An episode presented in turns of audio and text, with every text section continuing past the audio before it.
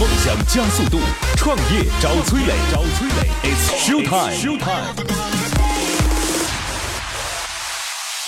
嗨，我是崔磊，大家都叫我创业星探。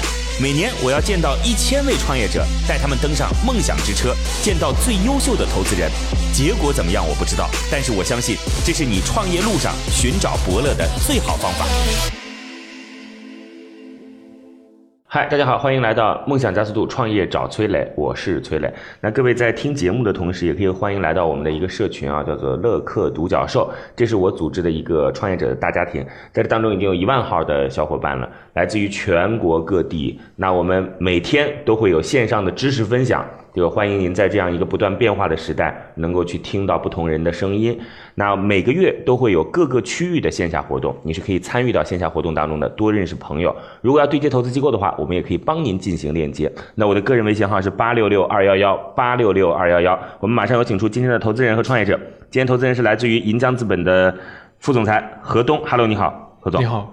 OK，今日投资人何东，银江资本执行总裁，聚焦在科技金融、旅游教育、人工智能等方向的投资，已投项目包括数牛金服、京怡股份、银河宝城、艾米机器人、学无国界等，拥有英国萨里大学国际金融专业硕士学位，长江商学院在读。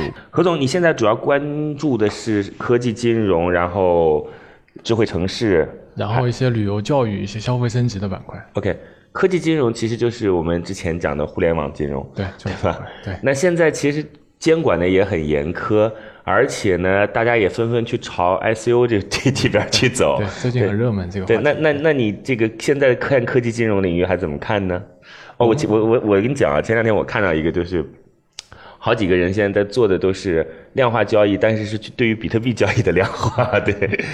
呃，你现在看的是哪方面？在科技金融方面？呃，因为我们主要还是看服务于企业端的一些科技金融产品，因为我们是集团下面有一百多家子公司。OK。然后我们自己也成立了一个金服集团，那我们会把一些呃市面上一些有价值、能够提供一些资金，包括一些资金沉淀的一些收益的一些产品，呃，这些结构化的一些东西放到我们整个呃集团里面来。所以我们更关注的一些就是科技金融里面有一些技术含量的一些项目、一些公司这样子。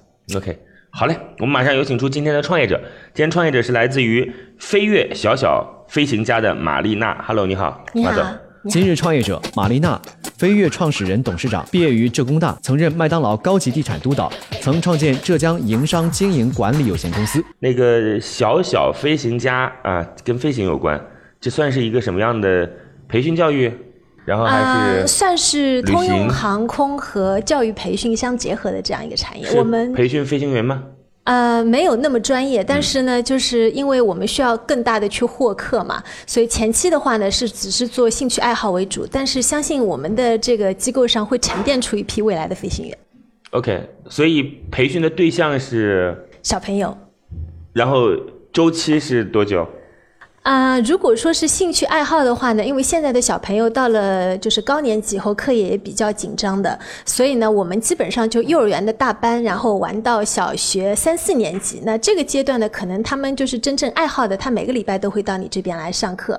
那再往上走的话呢，可能频率就没有这么高。那是每周来，然后按照时节时节的买，还是一节一节的买？我们的话呢是按照阶段的，就比如说一个学期或者一年这样。OK。那培训什么呢？是真的开飞机？那是不可能的，对吗？呃，但是真的是开飞机啊？是真实的飞机吗？呃，我们呢是这样的，就是我们叫航空主题式教育。那我们的这个教学原理呢，是因为孩子喜欢飞机，所以飞行呢是一个载体。然后呢，帮助真正要做的事情呢，是帮助他的个人成长、素质教育方面，包括亲子教育方面的一些东西。但是飞行肯定是我们这边的一个吸引孩子最。就是最早的一个入口，所以呢，我们就是使用的这个呃教学工具呢，是一个高端的教学仪器，就是飞行员培训专用的，叫飞行模拟机。OK，它在模拟机上经过一段时间的训练以后呢，可以由我们的飞行教员带他上真飞机去飞行。现在其实，在我们这边的话，已经有一百多个孩子已经完成了这个实际飞行。他自己操作吗？就是呃，我们说民用航空器啊，小型民用航空器的驾驶舱它是正副驾驶两个座位的，那两套操控系统呢，它是完全机械联动的，所以我们的机长教员可以跟孩子带着他一起在天上飞，只是说他掌握的内容多，我们可以叫他多做一些动作；如果掌握的还不够，那么他可以少动一些。但是同样两个人都是进驾驶舱的。天哪，何东这个有孩子吗？没有，没有孩子。然后你能想象得了，现在孩子的培训都已经开飞机了吗？嗯，这个现在确实这个消费升级也很厉害，就是有钱人就是要去学马术、高尔夫、游艇、飞机啊，这是其中一项。好吧，就没想到啊，就在我们身边啊，有一个让孩子们从小学开飞机的。那玛丽娜，你如果说从开始做模拟机，对，然后一直到上天，大概花多少钱？啊、其实我们现在啊，就是我们不想像就是像游艇啊、马术啊这种，就是把这个消费。级别拉得特别高，因为我们说梦想，孩子的梦想跟孩子的数字教育这块，一个呃市场很大，第二个的话呢，我们希望做的更就是。前期做的更就是大众化一点，所以我们基本上你在我的这个平台上两三百块钱可以上一节课，几千块钱也可以玩。当然，你如果说家里面经济条件允许，以后你也就想要成为飞行员的，那可能他一个一年的话，在我们这边有一些一年花两三万、三五万都是有的。那所以就是没有一个标准。嗯，普通的话，我就说一个大大众的吧，因为去把两头都去掉了如果从开始上模拟课一直到飞到天上去，大概花多少钱？那三五千块钱也可以做到呀。啊，了解。呃，玛丽娜，我其实觉得这件事儿还真的是挺有吸引力的一件事情啊。对然后算是、呃、竞争对手不多吧，就类似于像、啊、我们呢是在全国，我们是首家就是专门针对于青少年开发系统课程的。那现在呢，有一些通航公司，因为他觉得孩子好做，大人难做所以呢也会做一些产品，但是就是没有像这么系统性。好嘞。呃，您是曾经当过麦当劳的高级地产督导，啊，对然后现在是第一次创业第二次，啊，第二次创业。那之前做过什么？嗯，我在麦当劳做了四年，就是我们做的是那个连锁开店的。然后呢，出来以后呢，我做了一家商业地产公司。啊、我们自己就是从做乙方开始，就做一些策划呀、招商开始，到最后呢，自己去拿那个商业地产项目。呃，到现在呢，就是临安最大的那个商业购物中心啊，呃，四五万方的一个城市？综合体。代运营还是带销售？呃，我们是从投资开始的，啊哎，然后房子也是我们建的，啊然后现在是我们在运营。那你在仍然有股份是吗？对，因为前期涉及到招商啊，这种就是可能技术难度会大一点。那现在运营呢是交给职业经理人和我另外一个合伙人在所以做。如果其他还有商业地产项目，你也会做，是这意思呃，吗？不会做，啊我自己肯定不会做。呃，然后就是因为项目运营，就是现在的话，就每年去开一次股东会所，以你赚了很多钱的是吗？没有赚很多钱，因为商业地产不可能说像住宅一样让你赚的盆盆满钵满，但是就是一直比较稳定一点。OK，哎，麦当劳一直说它是一个房地产公司，而，是一个商业地产的公司，是是吗？呃，其实不是这样子说的，就是外界对麦当劳是有很多误解的。嗯，当然就是说他初衷是做汉堡，但最后通过这个地产的增值赚了很多钱。那你不能说他就是一开始就是一个地产公司。如果说当时他是打着汉堡去做地产，那这个公司发展不那那到这么大它真的是。所有的房子物业都是买的吗大多数都是租的，麦当劳很少买房子，至少在中国是这样子。？OK，所以传闻说所有都是买的，这就是 不对完全是谣传是吗 对，有很多误解的。其实我们自己在里面真正做过，你才知道。？OK，这个看来这个朋友圈当中的这些商业毒鸡汤也要少看一些。好了，我们还是言归正传。那这个现在的团队有多少人了？你们这个团队？嗯、我现在的话呢，就是当时我从地产公司带了我的助理出来，就我们两个人。然后呢，嗯、因为这个涉及的面很广，包括教育，包括飞行。那我其实后面的顾问专家团队的队伍是比较庞大的。然后呢，还有就是现在，因为我们每个礼拜都有在开课嘛，那么就是还有很多的这个老师啊。那老师的话呢，现在目前来讲，我们。自己就是还是我自己在带教研团队，然后有两个固定的员工，那其他的话呢，我们都会找一些兼职的，那你总共多少人？四个人？三个人？呃，全职的就四个人，啊，全职四个人。那这些老师来上课的老师都是兼职的是吧？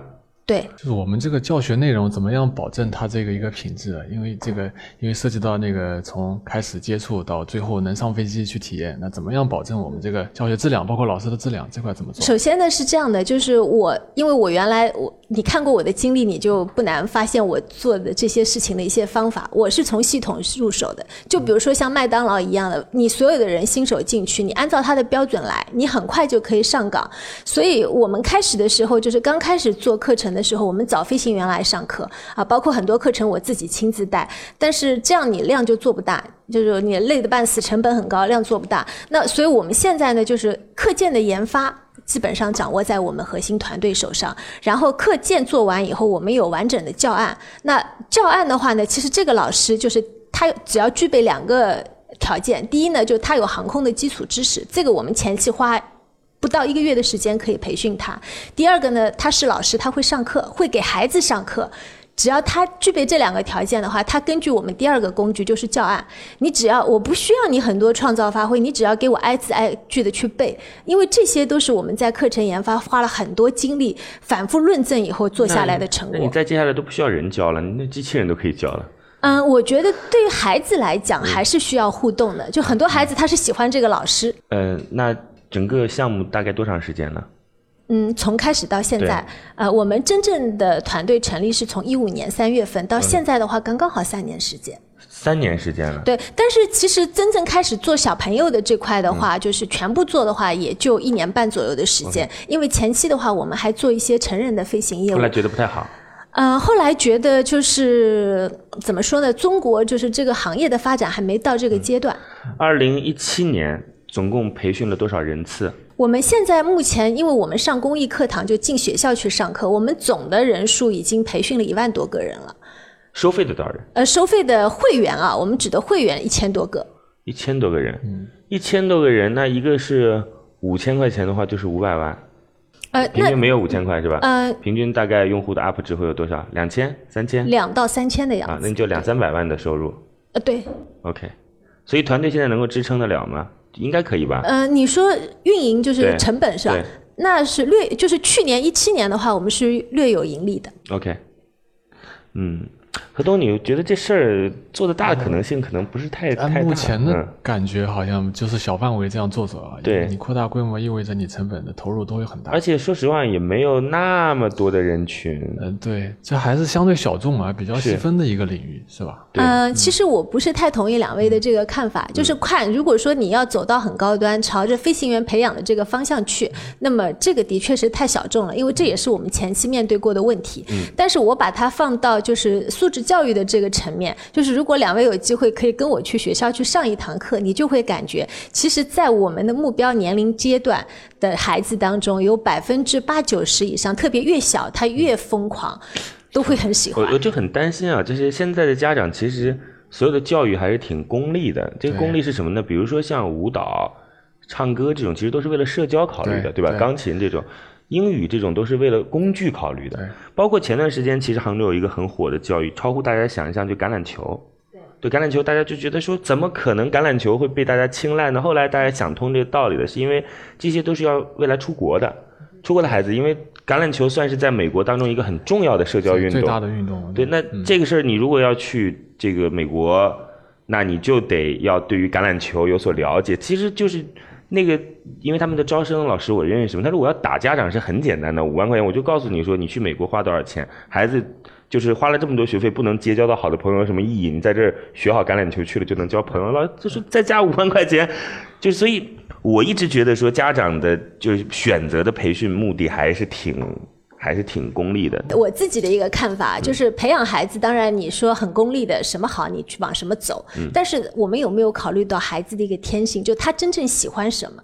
就是我们做工作，成人也是一样的。这工作很赚钱，你去做了，但是你你可能有这个能力，但你不喜欢，这个走不远的。OK，就对我们来说会去选择嘛？就当然理想是一回事，现实又是另一回事，对。对，就是这个是这样的。就我在我实际的过程当中，其实现在你们两位讲到的这个东西，也是我们发展的一个最大的一个障碍。这个是必须要去面对的。那问题是就是说，家长他哪怕再不认可你，他觉得你学这个东西没用，但是作为孩子很喜欢的情况下，他至少花两三千块钱让他去体验。这个每个家长他都愿意。OK，那对我来讲，这个基数就已经足够大了。我我我我来问一下啊，就是我大概对于你的整个培训的流程了解一下，就是两千块钱或者三千块钱是上几节课？一个基础的会员。几节课？呃，一个基础的会员，我们基本上四到八节课。四级还是八级？我怎么感觉因为？课程也不一样，有私教课，有有大课，嗯然后那我到了你的这个就是体验的呃培训基地去之后，对那你向我推荐有几款产品呢？大概对对对，有几款产品？那我要看你的消费成绩。如果你不差钱的，我直接跟你讲，就加那一万那那那块钱的就好大概总共会有几个呢？就是总有几类吧？啊你不能见到来一般 呃判断这样子啊，就是一般来讲呢，我们导入的产品呢，就是我们有两百八十八块钱一个单节的课，嗯就是我百分之九十的客户都是从这个课程开始的，其实就是玩模拟机。就是模拟机的课程。OK，啊，上完这节课以后呢，家长会看，孩子也很喜欢，那他呢觉得也愿意支持一下，然后呢，我们就根据他的实际情况推。那如果说这个孩子家庭条件也还可以的，我们直接就推正式的会员九千八一年。那么还有九千八一年大概是什么样的服务呢呃，就是全年在我们场地的课程免费上，就是我我们可以这样理解，就是有人陪着他一起来做那个模拟机的操作，是吧？呃，是这样的，我们是正儿八经的上课的，四十分钟一节课，然后有理论讲解，有模拟飞行，有飞行后的奖那那。一年大概是多少节呢？一年呢，我们除了呃寒假，像我们最近过年放了两个礼拜的假，嗯然后暑假的话呢，课程会压缩减半，因为我们要去带外面的很多活动带出去的。其他时间，星期六、星期天，我们是全部都有课随时都可以来，对不对？呃，我们的呃课程排课是这样的，就星期六、星期天早上十点到下午五点，嗯每个小时整点有课，然后人多的时候每半个小时有课。嗯、那所以他俩学的都是相同的内容吗？全部不一样。那怎么可以全部不一样呢？飞行是一个很复杂的，我们有几大板块，比如说讲那个飞行原理的，呃，讲航空事件的，呃，讲仪表的，讲飞行操作的。就是这几大板块，还有包括像空军的，那这几大板块当中呢，我们又还有每一个板块里面又有好几十节的课程，所以呢，我们的课程是不重复的啊、就是根据他进入的情况、年龄的情况，还有呢，就是我们像呃这个学期就是每个学每个礼拜不重复，就是每个整点去，然后就根据来的人来对他进行不同内容的，对对对，是这意思吧就课程不一样。？OK，那如果除了九千八还有什么？那还有一些呢是两种情况，一个呢可能家庭条件并不是那么好，那还有一种情况呢，他不不是说差钱，他时间没有，比如说他已经四五年级了，他课业比较繁重的情况下呢，我们会建议他入一个三千块钱的会员。嗯那除了这个还有什么？这里面就是呃课程的内容就会少一点，一年还是半年还是没有，就是三千块钱的话呢，我们基本上就是四到六节课。四到六节课。OK，那除了除了这两种之外还有吗？呃，除了这两种之外的话呢，我们现在也在推次卡，就是呃三千八百块钱十六节课，你折算下来其实差不多的。三千块钱是四到八节课啊，但是它还有一些别的东西，它还有一些，比如说像服装啊这些的，啊。对，这些你其实你进来你肯定那那个更。高收费的要去开飞机的那种呢？开飞机呢是这样的，就是飞行的钱，还有包括集中训练，像夏令营啊、冬令营这些钱呢，我们是另外收的。像呃夏令营的话，我们基本上就是平均一千一千块钱也，是跟别人来进行合作，是吧啊？，全部是我们自己做的。啊，对，我们自己做。除了飞行，我们是跟航空公司合作，就我们组织好了，然后课程也都是我们上，嗯最后呢就带飞的那个环节他来完成啊，因为他的教员才有这个资质，我们拿私照是不可以带飞的。我们因为在那个浙江啊，服务了很多政府啊，然后呢，在浙江有一个非常大的就是民用飞行，呃，应该算算是现在算是一个小镇啊，叫做建德的航空建德航小镇空小镇。航，它的它的那个它的那个就是可以飞的空可以飞的面积吧，就空域面积吧，就非常非常的大，就非常大，应该算是其他好几个周边有这种民用。它位置比较好，因为那边空军也不影响，民航也不，影响。对然后中间就画了一个圈儿，它都可以用。对。啊，其他地方可能上去只能飞一点儿。对空域条件它是最好的。所以我上次还专门去，今年可能也会有很多合作。嗯，这样吧，那个玛丽丹，我知道了，您先暂时离开一下，接下来的的时间我和何东好好聊一聊，好吗？非常感谢。现在，创业者已经离开谈判现场，只剩下投资人与崔磊，卸下所有的含蓄，他们会对创业者给出怎样的评价呢？好，创业者暂时离开。今天的投资人是来自于银江资本的副总裁何东。嗯，何总啊，嗯，这个就是挺有意思的啊，但是是投投资估计投不了吧？对就或者自己出钱投资可能可以啊对。他，因为阶段还比较早，然后我刚才听马总介绍，他相对来说内部的流程呢还不是非常完善。那这样就是个人客户，他每个就是会会有不一样的流程。投资呢都可以投，就是溢价多少的问题，对吧？你说按照注册不是也不要注，就按照实际投入。对，我们给一些资源什么的，这样行。对，这个我我跟你讲，说到底呢，这事儿其实因为他在，他很明显要把这个事儿进行一些包装什么的啊。这事儿其实就是买了一个模拟的，对，买了模拟机，买了个模拟机租了场地机，，租了个场地，然后呢。有可能，如果说人流特别好的话，他也不这么做了，就属于一个小时或者说对十分钟，对，三十块钱，这可能比这个体验店有啊，在是啊来福士那边我有看到，嗯大概是四十块钱左右，10分钟二十分钟的十分钟这样的，嗯就是去模拟机上开飞机，有对些家长带小孩会去。对，其实这个其实就无非是这台机器被他拿来这样用而已对，了。就是换一种方式来说。对但是，但是他这样讲呢，就包括除了说是有这么一个硬件之外，他的意思是他有那一套课程体系。那课程体系，在我听来好像也没有特别就不是一些标准化的产品，对。还是针对个人想学什么对，而且而且他说，你看你这个就是随便来，我一个月就可以把它进行培训这件事儿，他他跟那种很专业的培训还是不一样的。还是不一样的，嗯。还是着重于体验，就是玩感受感受一下玩相当于就小孩一个兴趣班这种感觉。对。我觉得所以我，我们应该很清晰的判断这件事，从机构的角度来讲，或者从银江这样的机构的角度来讲，是肯定投不了的。嗯，要问问他说这个赚的怎么样，我们可以自己参与。这个做得好的话，应该还是赚钱。但是我觉得不是靠他的普通的培训来赚钱，因为培训还是投入还是比较大的。嗯这些老师，想请好的老师，这个价格还是很高。他可以通过他的周边产品啊，卖一些衣服啦，卖一些卖一些玩具啦，那赚的好累啊！或者就是延伸一些旅游啊，这这些东西，我觉得可能会。这倒是一个方式，我觉得就是应该这样。第一呢，是尽可能的让参与的人更多，就这是一个。第二个呢是这些其实都是未来可以去，呃，再找到更高消费可能的用户，就在他们身上去抓取到国外去跳个伞呐、或者说真的去开个飞机啊什么的这种。对，而且呢，这东西我觉得放到比如说某一个夏令营什么的这种挺好，对对是吧？就对，他也可以跟一些大的这种这个夏令营机构合作啊，对然后提我们提供这个航空的服务啊，对体验包括上飞机啊，这个模式就也就比较好。对，嗯其实放在国内还还还挺好，就放在国内方便嘛，对吧？家长也没有那么担心，嗯，行啊，我们叫他重新回来吧。那你自己对他开诚布公，然后也可以提些问题，可以给些建议，好吗？好，好嘞，我们请创业者重新回来，在这儿要告诉各位哦，在听节目的时候，欢迎来到乐客独角兽的创业社群。这个社群当中已经有一万号的小伙伴了，我们在这儿每天都可以有线上的知识，每个月都会有线下的活动，您可以结交到朋友，找到自己的创业方向。在这个不断变化的创业时代当中，始终有声音和有伙伴陪伴。好吧，那我的个人微信号是八六六二幺幺八六六二幺幺，通过这样的方式来跟我联系吧。有关创业的问题，我有问必答。那我们有请创业者重新回来。乐客独角兽创业找崔磊，It's show time。好，创业者重新回来。今天的投资人是来自于非常知名的银江资本的副总裁何东。今天的创业者是小小飞行家飞跃玛丽娜啊。这个小小飞行家做的算是在通航领域，就开飞机，开飞机，呃，少少儿培训，年纪是从幼儿园幼儿园一直到小学，到小学。是主要的，然后主要主要是上面也有，对。然后呢，这个孩子的培训呢，从刚开始模拟机开始，对。然后来进行上课，对。他是会把所有跟飞行有关的知识化成了很多不同的内容。对。你可以通过一年当中每个周末来，或者说集中的有十几天时间。那当你这些内容都掌握了之后，你还有机会，当然在交钱之后就有机会了，就可以去真的开飞机，就会有一个教练陪同你啊。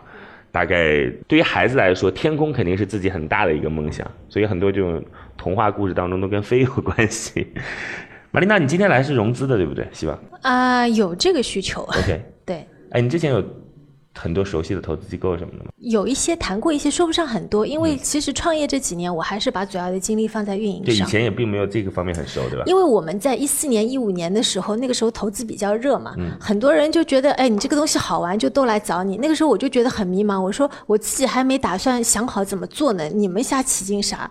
所以后来我一直觉得，还是我们把运营层面做好以后，再去寻找这样的机会。OK，何东，你来吧，你你来，呃，我想问一下，就我们因为二零一七年已经基本上盈亏平衡了嘛，那投资的话，我们嗯什么主要去做什么？嗯。嗯，其实呢，就是刚才那个我跟磊哥在介绍我们那个小朋友开飞机啊，我自认为我在杭州上了一万多个人的课，有一千多个会员，家长介绍的也很多。但是的确像您这样的，你就还都没有听说过我们。所以我觉得，如果宣传起来的话，我们就会走得更快一些。那这个当然是其次啊，我们慢慢做也是可以在，因为杭州本身也不大。你属于是无效用户，你知道吗？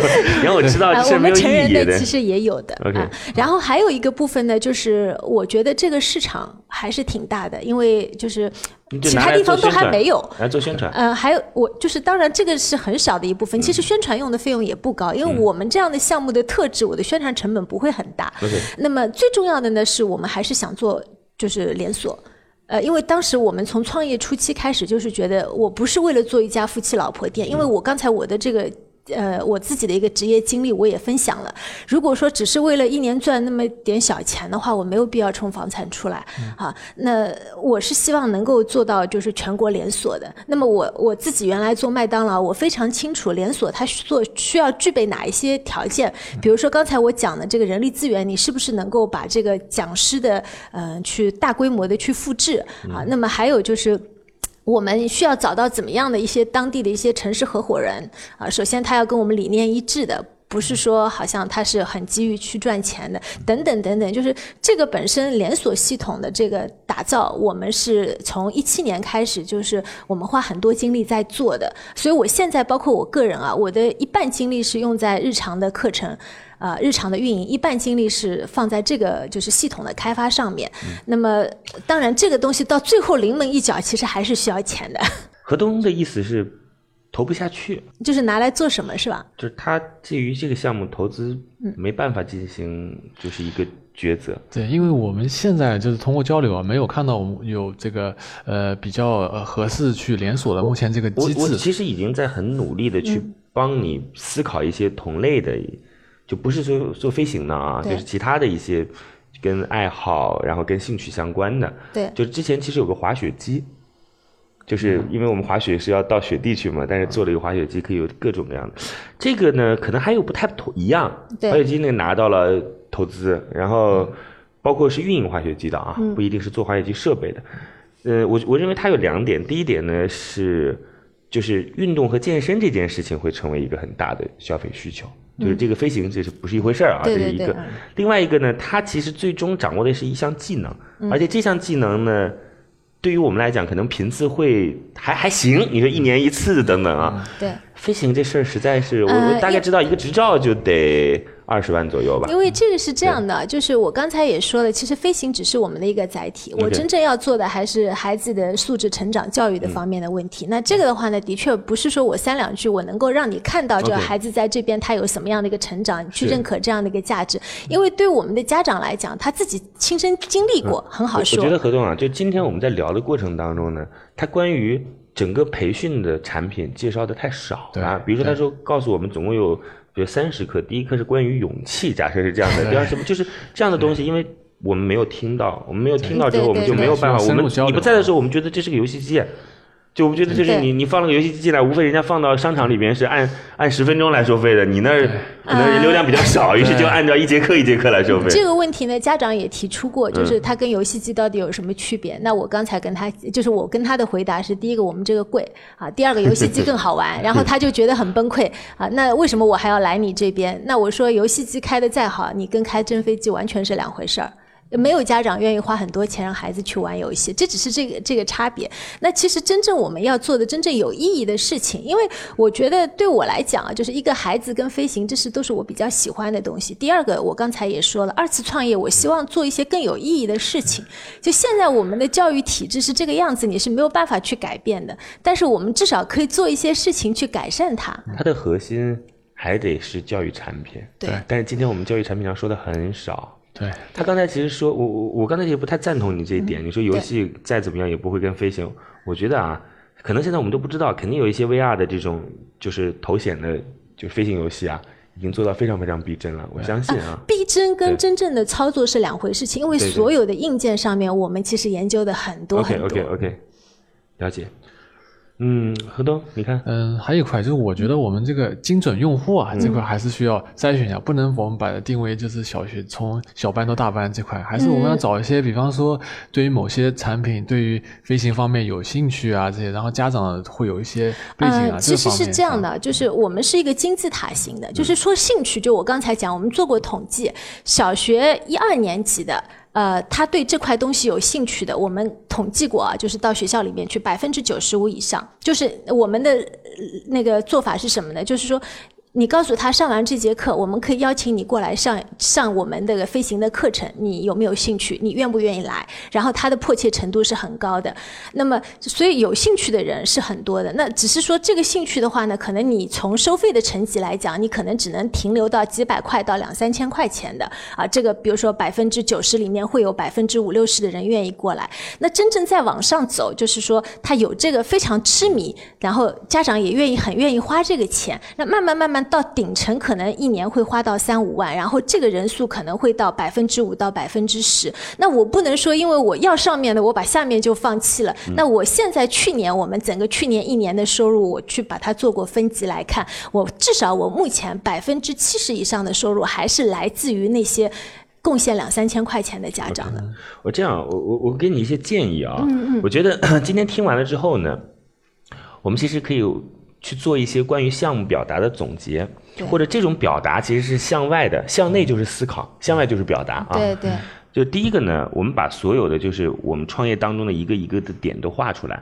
比如在你这当中，首先设备这件事情门槛并不高，然后再接下来呢，用户这件事情那要思考到底从哪儿来，然后再接下来呢，就是以培养孩子的素质，来作为最重要的服务体现。那它的核心竞争力该怎么去建立？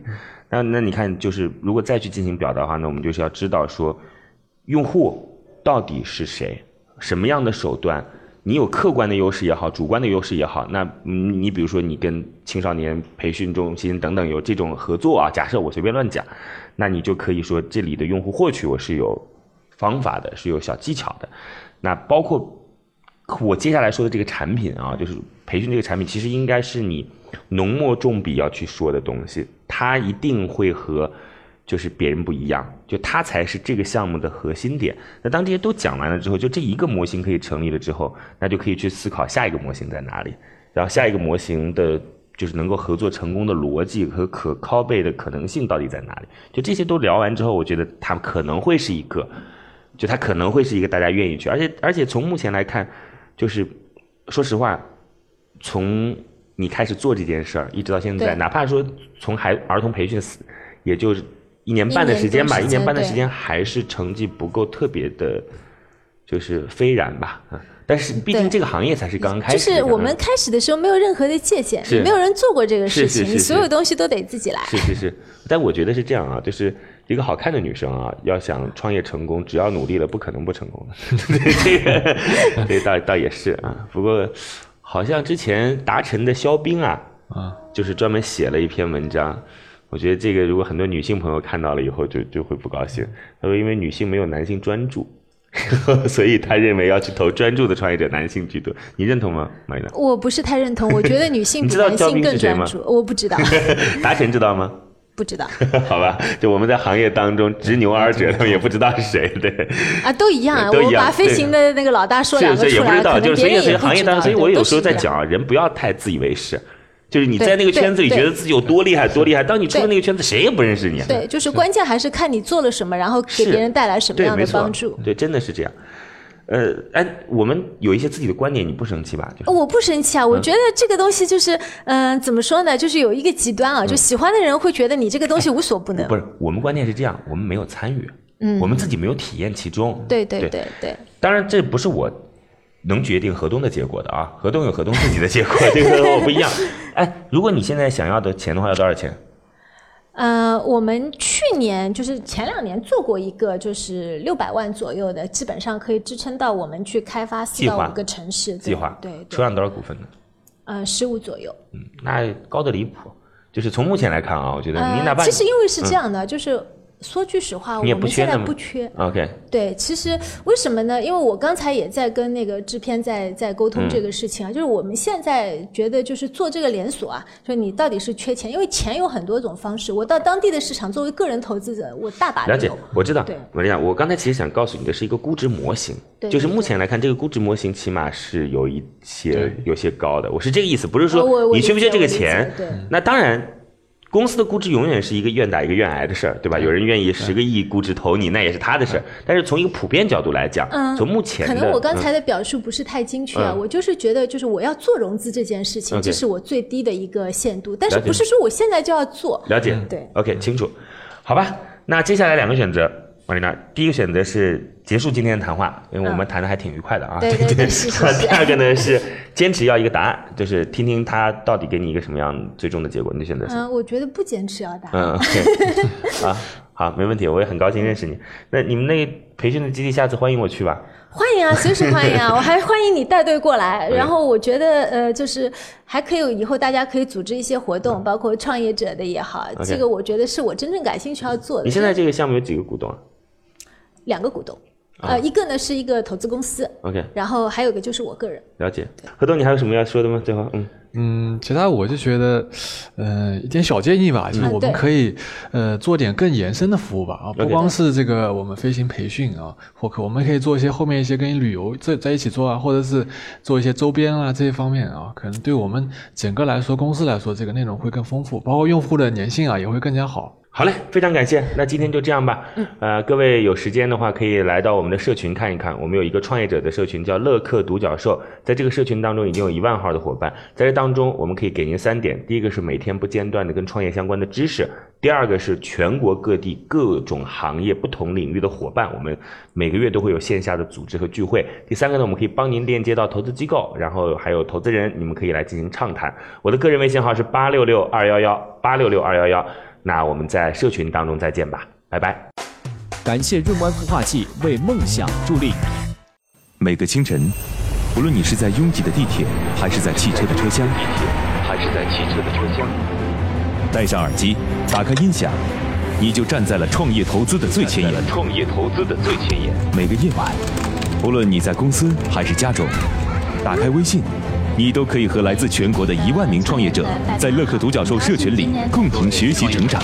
各位听众朋友，大家好。每个周末，不论你在钱江两岸还是在珠江三角，走出家门，你就可以参与到乐客独角兽会员当地线下聚会交流那。么今天，呃，我跟大家分享的主题乐客独角兽三年时间，帮助一万名创业者在孤独的创业之路上勇往直前。乐客独角兽聚焦投资百课时干货分享，思考有理有据，要合作不空谈，要合作不空谈。乐客独角兽汇聚最优秀的创业者。角兽汇聚最优秀的创业者。加入乐客，拯救你的创业人生。我是李阳。我是创丰资本的郭山。庐山资本的同乐客独角兽，每个梦想都值得尊重。